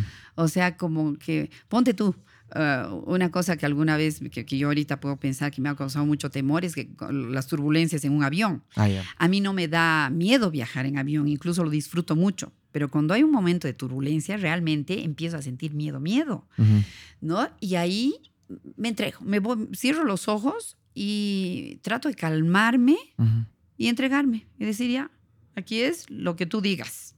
Mm, ¿Ya? Me entrego porque finalmente, si tú te fijas, eh, el momento de nacer y el momento de morir, eh, sea como haya sido tu muerte o como vaya a ser tu muerte, em, la fuerza creadora es la que decide. Es. ¿No? O sea, cuándo vas a nacer y cuándo vas a morir, no está en tus manos. No. No puedes tú decidir eso. No aunque hayas decidido de alguna manera tú, digamos, ponte tú, llega un momento en que ya hay personas que, se quitan la vida, pero ese ha sido el momento, que Dios también ha decidido. Ha decidido. Exactamente. Entonces, lo que está en tus manos es, el, es todo ese espacio entre el momento de nacer, entre tu nacimiento y tu muerte. Entonces, realmente, ¿qué puedes hacer tú, digamos, si el destino y esa fuerza creadora deciden por ti, no te queda otra que entregarte. Qué lindo. Es que no hay otra. Qué hermoso. Sí. Muy aliviador. Así es como enfrento un poco el miedo, sí. Súper, gracias, profe. ¿Cuál sería su consejo a, a esa María del Carmencita chiquitita de 18 años ahora? Si le pudiera hablar, ¿qué le diría? Esto está difícil, ¿no? es una pregunta bien bonita que sí le hace pensar a uno. ¿Qué le diría? La verdad que yo todo lo que he vivido, he pasado, digamos, uh, no solo alegrías, sino también tristezas, eh, las he asumido como parte de parte mía, ¿no? Y como que es así. Entonces, la verdad que, mm, no sé, no, no cambiaría nada en esa María del Carmen de 18 años de lo que ha vivido. No cambiaría nada. Y sin necesidad de cambiarle, ¿qué le diría? Mm. le diría que me siento bien a esa edad con ella. O sea, realmente estoy feliz de lo que ha sido. Qué lindo. Sí, eso, eso le diría. Súper, gracias. Bueno, ya le pregunté sobre el ritual matutino. ¿Hay algún libro? Ah, hay algo que me he olvidado decir. Me encanta cómo su historia en el yoga comienza con un simple librito. Y es que los libros tienen la capacidad de despertarnos cosas, de hacernos recordar cosas que ya están dentro de nosotros. Y ahora todos hemos olvidado esa cualidad tan bonita que es, esa capacidad tan bonita que todos tenemos, o la mayoría tenemos, de leer y que puede estar ahí nuestro despertar. Y mm, curiosamente, yo entrevisté igual a Osmel, que lo conoce, a Maestro Yoga igual, y su práctica inicia igual con un librito librito chiquito, dice. Y que él ha practicado creo que ocho años en su cuarto solo, sin que nadie lo vea y demás, porque le causaba curiosidad las, las, las posturas y demás. Y me da a mí también así como que, wow, dos, dos personas, dos maestros de yoga que inician su práctica como un libro, esto es un llamado, ¿no? Realmente es un llamado. Solo que creo que cuando hacemos otras profesiones no damos permiso a ver esa, esa mística tal vez de la vida, que de alguna manera con un libro, con un, una imagen, alguien, una persona influente, nos están diciendo qué hacer con nosotros. Y si no estamos presentes, el mensaje se puede disipar. Esa cosa siempre puede estar dentro nuestro, pero si no hay un despertar, un detonante, no lo podemos activar. Y me ha dado mucha curiosidad que su práctica haya comenzado con un librito que me dijo su papá. Creo que... Mi papá lo ha debido tener, sí, sí, sí. Es, la única, es lo único que puedo pensar. Sí, yo diría hasta Dios. Sí. Ahí lo ha dejado y ha dicho, te necesito acá. Sí. Súper. ¿Hay algún libro, video, película que haya impactado mucho en usted y quiera compartirlo, que quisiera que más gente lo consumiera? Mm, nada tan preciso. Bueno, los libros de Maestro Iyengar son realmente hermosísimos. Él ha escrito muchos libros eh, y esos libros son, no sé si realmente mm, gente que no practica yoga em, pueda llegar a comprender eh, las dimensiones que estos libros transmiten. ¿no? Yo de hecho he agarrado sus libros cuando ya estaba practicando yoga. Entonces, eh, realmente para mí son una riqueza fantástica los libros de Maestro Iyengar. Eh, tiene luz al yoga, luz a la vida, luz a los Yoga Sutras de Patanjali. Em, tiene montones, muchos veintipico libros que tiene y muchos otros eh, recopilaciones también de mm, de textos que él ha escrito, fantásticos. Eh, pero también eh, yo he leído mucho en mis juventudes libros de Lobsang Rampa, no sé si ubicas. No lo ubico. Lobsang Rampa es un inglés que, que, que, tenía una tendencia grande hacia la cultura de la India y eh, libros de Germán Gese, oh, que, es, Siddhartha, el lobo, estepario, uh, Demián, eh, Narciso y Goldmundo. esos libros me han llamado realmente mucho la atención y son prácticamente los que han marcado mi, mi sendero en la vida, ¿no? Porque estos dos autores eh, no es pues casual que estaban relacionados con la cultura de la India, eh, bastante, digamos, gente de una calidad eh, humana diferente, mm. ¿no? entonces, esos dos autores, digamos, que han sido eh, los que han marcado mi, mi, caminar. Qué lindo. Los vamos a poner en sus recursos, profe. Gracias por compartir, Siddhartha. Creo que es la primera vez que alguien lo comparte. Yo siempre lo hablo, porque para mí ha sido un libro de un gran ah, despertar. Hay una frase que nunca se me va a olvidar. Dejar de buscar para comenzar a encontrar. Mm. Porque, claro, efectivamente, el mismo Siddhartha era como que desesperado, buscando aquí y allá, aprendiendo. Pero en realidad era, ¿y qué hay aquí ahora? Ah. Ahí está tu respuesta. Es que al buscar así, digamos, de ese modo, uno busca desde la mente, ¿no? Y, uno encuentra, digamos, lo, valioso eh, desde la parte intuitiva del ser, ¿no? Entonces, la mente precisamente tiene que acallarse para que esa parte intuitiva perdida pueda aflorar. Y a eso te conecta el yoga. Eso. A eso te lleva. Ah. A recuperar la parte perdida de tu ser, que es eh, aquello que, que de alguna manera ah, Daniel Gol- eh, Jo- Goleman, Goleman, Goleman es verdad. Sí, sí, que vamos a leer inteligencia Eh, claro. emocional justo. Él, eh, digamos, de alguna manera empieza a descubrir y a darse cuenta, ¿no? Eh, pero, digamos, em, eh, cuando, cuando el, el bebé nace, está dotado de la, de la conciencia em, instintiva y de la conciencia esta de, de- de los animales, de la conciencia Ah, Um, es la inteligencia instintiva, ay, ay, ay. ¿verdad? Ajá. la inteligencia instintiva con la que nacemos y perdemos la- también la inteligencia intuitiva, con la que también nacemos. Entonces, ¿y por qué perdemos? Porque cuando comenzamos ya a crecer, nos conectamos con el mundo de afuera, con el mundo en el que vamos a vivir. Y es esa, digamos, la conciencia, digamos, la parte más racional, Ujú. la que empieza a trabajar y la que empieza, digamos, a conectarnos con nuestro mundo de afuera. Ujú. Y de ahí vamos dejando, hemos hablado un poquito Hemos de hablado. eso un rato antes, y vamos dejando totalmente adentro estas otras dos conciencias, que son precisamente las que nos mantienen ligados Ujú. A ese conocimiento interno, a eso que en el libro que, que acabas de mencionar dice, ¿no?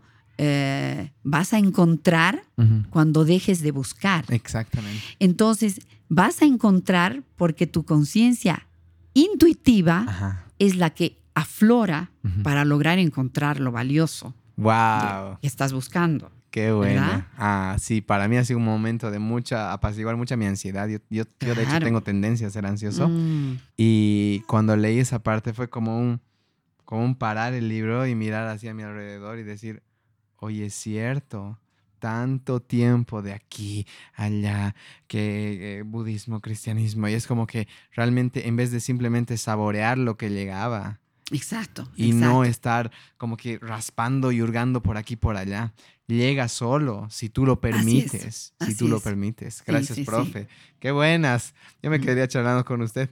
Eh, pero lo bueno es que la puedo, la puedo ver en, en las prácticas de yoga. Es, es mi ventaja. ¿Hay algún proyecto nuevo en el que esté trabajando? O tal vez un poco hablar de, de la, del estudio que tiene. No sé si, si quiere invitar a las personas a que se unan y demás. Bueno, a mí me encantaría, claro, que toda la gente pueda asistir a conocer este, este tipo de yoga, este tipo de práctica tan diferente de lo que uno conoce. Eh, bueno, de hecho ya hay mucha, lo que me gusta es que hay mucha gente joven que está, que está asistiendo y que se está dando cuenta, digamos, del, del valor de este tipo de práctica, ¿no? Eh, eso es lo que realmente a mí me gustaría mucho llegar a la juventud, porque el yoga Iyengar precisamente es un yoga eh, para gente sana, para gente vital y gente joven. ¿no? De hecho, también tiene la parte, digamos, am, terapéutica, Sí. que se dirige a personas que tienen alguna condición física especial y que ayuda mucho. De hecho, es una, una, una parte, digamos, de, mm, del yoga Iyengar, pero el yoga que se enseña a la gente joven es pues un yoga de mucha energía, de mu- que- que- Seguro. Que, te, que te hace No, yo lo siento increíble. rehabilitar totalmente tu, tu organismo. Me tu da, cuerpo. me da equilibrio a mí. Sí, Y sí, algo sí. que le quería preguntar, ¿por qué cree que somos tan pocos hombres? O sea, yo tengo mi opinión personal, ya la hablé de hablar en el podcast, pero ¿cuál es su opinión? La verdad que eh, sí, aquí en Bolivia todavía como que hay una, un cierto prejuicio hacia la práctica del yoga, ¿no? Se ha sabido siempre que el yoga es una práctica ay, medio tranquila, muy calmada, quién sabe, aburrida. Eh, entonces, eh, del modo que se hacían antes las prácticas, es posible que haya sido así y la gente y esa, digamos, esa... esa mm, fama que se ha hecho un poco el yoga, que si bien, digamos, se ha hecho también la fama de que te dota de, de calma y de tranquilidad, eh, normalmente ha sido impartida a, a mujeres, ¿no? Mm. Mujeres han sido las interesadas, digamos, en este tipo de práctica. Y como van muchas mujeres, eh, los hombres dicen, no, pues esto es para mujeres, de hecho, ¿no? Ujú. Ahora, de hecho, te digo, el yoga ha, ha llegado aquí a Occidente con una, una señora mm, rusa que es Indra Devi. Eh, ella era la esposa de un embajador ruso en la India que estuvo allá muchos años y que esta señora ya a la edad que tenía ella, habrá tenido por encima de los 55, 58 años cuando ella estaba de esposa del embajador en, en la India, esta señora quería aprender yoga, o sea, estaba muy interesada en el aprendizaje del yoga, pero allá en la India no enseñaban yoga a mujeres, ah. y menos a mm, extranjeros, ¿no? Extranjeros hombres tampoco. Entonces, ni yoga a mujeres ni extranjeros, y ella era los dos, era extranjera y era mujer. Entonces, em, el maestro, precisamente Krishnamacharya, que es el maestro de mi maestro, ah, del maestro Ayengar, em, le dijo que no, que, eh, bueno, el, embajador le pidió al Maharaja de la India, que es como el emperador, ah, que por favor haga algo para que el maestro Krishnamacharya le, enseñara a, yoga a su esposa.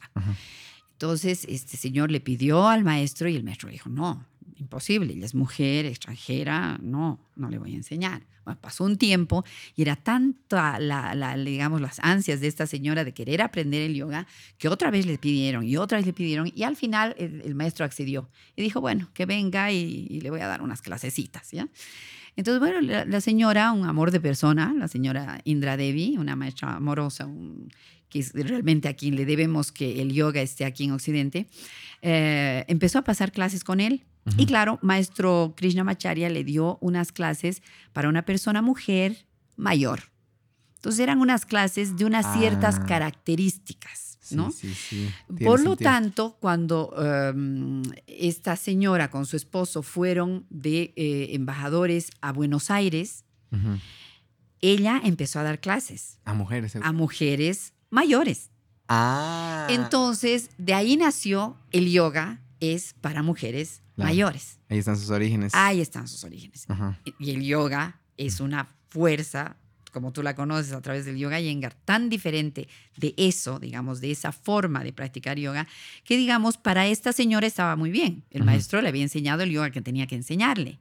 Pero ya cuando llegó aquí y se, digamos, um, radicó en la Argentina, Claro, las personas que iban a practicar yoga eran personas con esas características. Entonces así fue que el yoga fue eh, teniendo, digamos, ese un poco, digamos, no estigma, pero digamos esa, esas características tan peculiares, ¿no? Que después ya se han, han, ido pues cambiando. Sí, sí, no, yo es algo que realmente yo siento que cuando me dicen, no, es, van más mujeres, Claro, y ahora tú ves, digamos, esta potencia que tú adquieres en tu cuerpo es para gente joven y en otros lados, como que te digo, yo, eh, voy mucho a, Santiago, a la Argentina, hay montones de hombres que practican, gente joven, con unos cuerpos hermosos, llenos de vida, de vitalidad y salud, llenos de fuerza. Entonces, eh, el yoga es eso. Sí, no, y basta mirar en el Instagram algunos yogis para ver los resultados que a nivel incluso estético te da. El, yoga da una armonía en el cuerpo muy hermosa, muy hermosa. así es, Gracias, profe. para terminar, profe, en base a toda su experiencia, todo lo aprendido, si pudiera resumir, que es difícil, pero si pudiera resumir en un breve mensaje para las personas que nos van a escuchar, ¿qué cree que es importante transmitir? ¿Qué cree que les diría? Bueno, es importante obedecer a, esas, esos impulsos internos que uno tiene em, de investigar sobre, em, digamos, lo que, el ser, sobre el ser humano, sobre lo que es uno, ¿no? Mm. Em, y en ese camino de investigar, digamos, es donde realmente uno encuentra aquello que quizás le está faltando y que es el, el motivo de un posible sufrimiento en la vida, de un desajuste que uno pueda tener ante las cosas de la vida. ¿no? Entonces, que las personas busquen em, hasta encontrar realmente aquello que los convierte o los convierta en seres plenos. Es importante encontrar eh, la misión de uno. ¿Para qué uno ha venido a este mundo? ¿no? Qué es lo que tú tienes que hacer aquí, por qué estás aquí. Y eso normalmente eh, te, mm, te otorga gran plenitud, gran, gran satisfacción en la vida. Entonces, cuando encuentras eso, realmente puedes vivir mejor y puedes entregar a los otros lo mejor que tienes. Exactamente. ¿no? Entonces, que busquen y que realmente encuentren su misión. Muchas gracias, profe. Bueno, siempre termino con un agradecimiento, un reconocimiento. Yo, en el poco tiempo que la conozco, le tengo un cariño inmenso, de verdad que la veo y digo, ay, y ahí, ahí le quería decir igual, esta, la postura de relajación que hacemos con un bloquecito, una frazada estirada a lo largo y otra frazada estirada a lo largo, para mí es, esta es mi cama, ¿no? Es increíble, ¿no? Es increíble. Y la simpleza, que dos frazadas y una maderita, digamos, siendo vulgar, digamos. Exacto es increíble cómo el cuerpo puede llegar a relajarse tanto, hasta, hasta casi dormir. Yo a veces no me quiero parar, le digo, el otro día casi salgo levitando de la clase. Entonces, es lo que está haciendo, la congruencia que tiene su personalidad, su vida, su historia con lo que está haciendo. Es genial, yo le agradezco de corazón. Y quiero recalcarte algo también, esto que acabas de mencionar, digamos que eh, una de las características del yoga yengar, aparte del correcto alineamiento de las posturas, Em, una de las características son precisamente los soportes que Maestro Ayengar introduce en la práctica del yoga. Eh, precisamente para que los, todos los cuerpos puedan encontrar ese correcto alineamiento, aún sin ser cuerpos que todavía hayan practicado durante años y hayan conseguido las posturas completas. Exactamente. Entonces, esta, esta, este gran aporte eh, del, genio del maestro Ayengar es lo que mm, cambia totalmente la práctica de los, de los eh, eh, practicantes, ¿no? Exacto. Entonces, em, y eso se lo debemos 100% a, Maestro Ayengar. Eh, he visto que hay incluso gimnasios que están optando, digamos, por algunos de los, de los soportes, pero es importante mencionar y es importante que todos sepan que el buen uso de los soportes hay que aprenderlo. Sí. Tiene una técnica, hay que conocerla, es muy amplia la técnica que tiene y cuando no se sabe usar los soportes puede ser contraproducente. Nos vamos a lastimar. Entonces tenemos, eh, tenemos cuerdas, que ahora estoy poniendo las cuerdas en, la pared, tenemos eh, cinturones, eh, bloques de madera, frazadas, sillas después el bolster, que es este, este almohadón cilíndrico que tenemos. O sea, todo esto como, como, como apoyos, digamos, como soportes de la práctica, eh, son realmente eh, para saberlos usar. Sí. ¿Mm? y nos nivela, y nos pone en nuestro nivel incluso, nos dan esa oportunidad. Y les da la potencia que el cuerpo debe tener, ¿no? Esa acción interna que deben desarrollar, pueden hacerla eh, gracias a los soportes bien, bien puestos, digamos, ¿no? Sí, sí, gracias, profe. Yo siempre digo, pucha, debería ser un instructora. Yo quisiera, yo me sumaría a eso.